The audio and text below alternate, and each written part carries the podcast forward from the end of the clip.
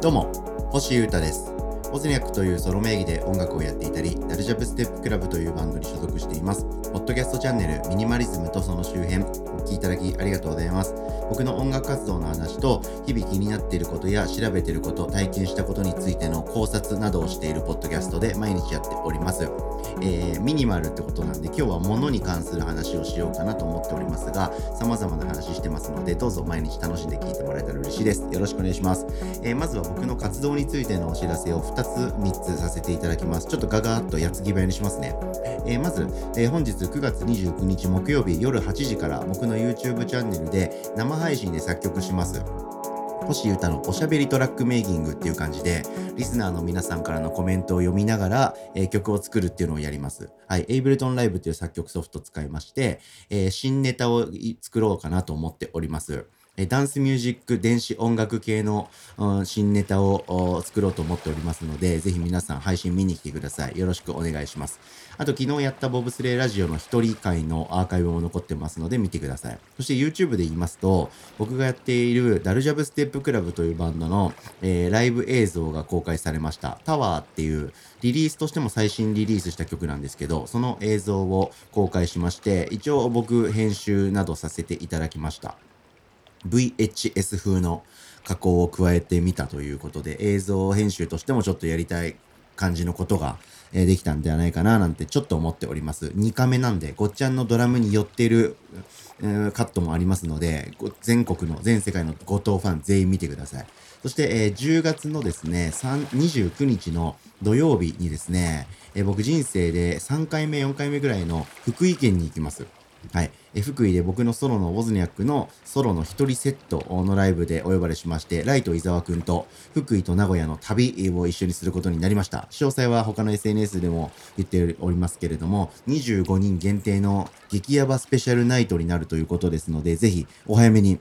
福井遠征への気持ちを皆さん固めてください。皆さんとも福井でも会いたいです。よろしくお願いします。さて、えー今日はですね、えー物についての話をしようかなと思っております。人からタダで物をもらう時ってたまにありませんか？僕はちょこちょこあるんですよね。はい。運がいいと人に恵まれた人生なので。でもそういう時にですね、生まれる感情と、結論から言うと、人からタダで物をもらうのって、よーく考えて慎重にならないと、結果的に長期的に見るとあんまこれいらなかったなよく考えたらあんまり使わないなというものが手元に溢れ返っちゃうかもしれないから注意せねばとそう思うような出来事があったので、そのことを喋ろうと思っております。僕はミニマリズムとその周辺なんていうタイトルをつけてるぐらいですから、えー物はですね、まあ、ミニマルにソリッドにしていきたいなと思っているたちでして、あんまり物は多い人生ではないんですよね。で、えーマキシマミストの状態からミニマリストになったんで、物はたくさん持ってましたし、もらえるものはもらっていたし、えー捨てるなんて発想全然ないところから真逆のところまで僕来れたんで、物をいっぱい持ってた時期あるんですよね。なんで物についてのことってすごい僕興味があってずっと考え続けてます。で、その最新作なんです、今回。何があったかって言いますと、友達がですね、引っ越しをしまして、その引っ越し作業をこの前手伝ってきたんですよ。その時に起こった一幕で、ちょっと僕、あ、これはって思ったことを体験しました。はい、えー友達の家がですね、えーまあ、近所だったんですけど、引っ越しだと。で、えートラックと運転手はチャーターしたから、もうそのものを運ぶのをひたすら欲しくは手伝ってほしいということで、喜んでということで、やらせてもらったんですけど、その友達の家がですね、えー引っ越し前から引っ越し後の家がめちゃくちゃ近かったんですよ。で、近かったっていうこともあり、その人はですね、あんまり段ボールに全ての荷物をパッキング事前にしてなかったんですよね。はい。あの、近いと、やっぱある程度荷造りが甘くても、その車に積んでる数十分とか数分だけ耐えられれば、もう新居で新しい生活っていうか、元通りの生活を新しい場所でするだけじゃないですか。なので、結構ですね、段ボールに詰まりきってないものを僕結構運んだんですね。で、そんな中で、まあ、段ボールに全部のものが入っていないので、物がそのまんま見えてます。例えば、機材も結構運んだんですけど、その機材の箱が見えてるんで、あ、こういう機材この人使ってるんだ、みたいなのが分かりながらそれを運んだりしてたんですね。あ、この人、こんな なんか几帳面で、なんかクールな感じの人なのに、たこ焼きを焼く機械持ってんだとか。そんな感じで、段ボールに荷物をパッキングしてないからこそ見えた面白い一面があって楽しかったんですけど。で、そんな中でパッキングしていないですね、板みたいなのがなぜか何枚かありまして、それをですね、見た時に僕ちょっとピーンと来てしまいまして、はい、ちょうど僕ですね、あの、部屋の中のとある一部にですね、突っ張り棒を敷いた上に、程よい板があると、収納がいい感じにできるんじゃないかなって思ってたところが僕の部屋にあったんですね。で、その友達の荷物パッキングしてないからこそ見えたものの中の一枚の板が、それと、その僕のが今やりたいと思っていることが完全に達成できそうなサイズ感の板だったんですよね。あちょっといいな、こういう板って思ってたら、これさ、俺処分するんだけどさ、いるって言われて、星くんいるんだったら持ってっていいよ。いらないなら今日処分しちゃうからって言われて、ざわつきました。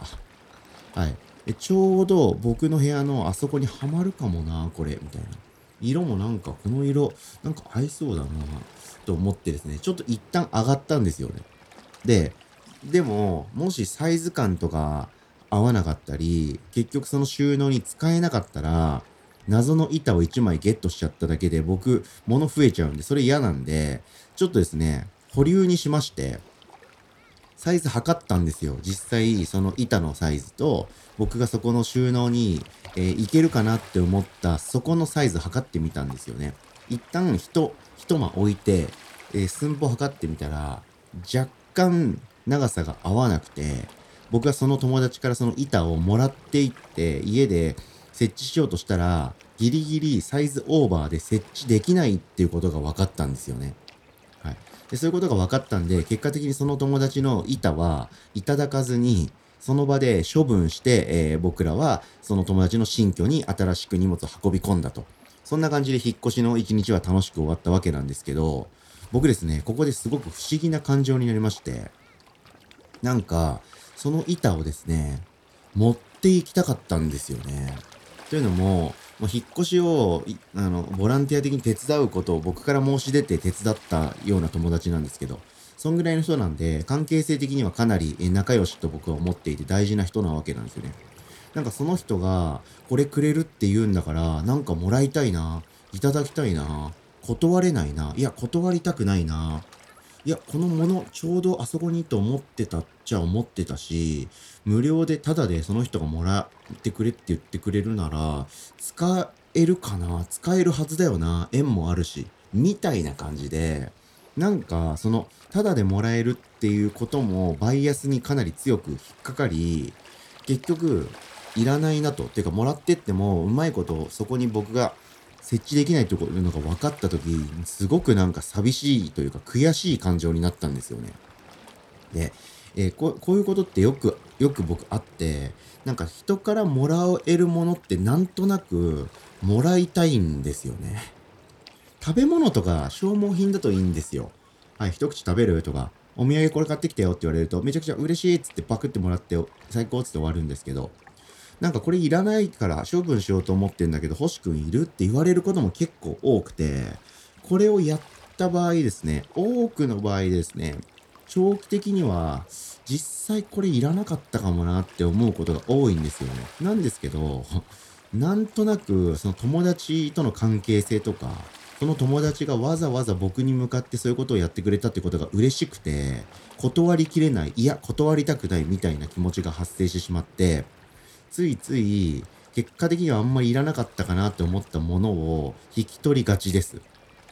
ということで今回は寸法を測れたっていうのと寸法が合わなかったんで もらいはしませんでしたけどこういうことって僕結構よくあるのでなんかもいるとかあげよっかって言われた時はちょっと要注意だなと思いました。はい。結果的に自分にとって必要ないものをそういう、なんか断れない、断りづらいとか、その人との縁とかっていうことをバイアスにしちゃって引き取っちゃうってことって結構あるあるですが、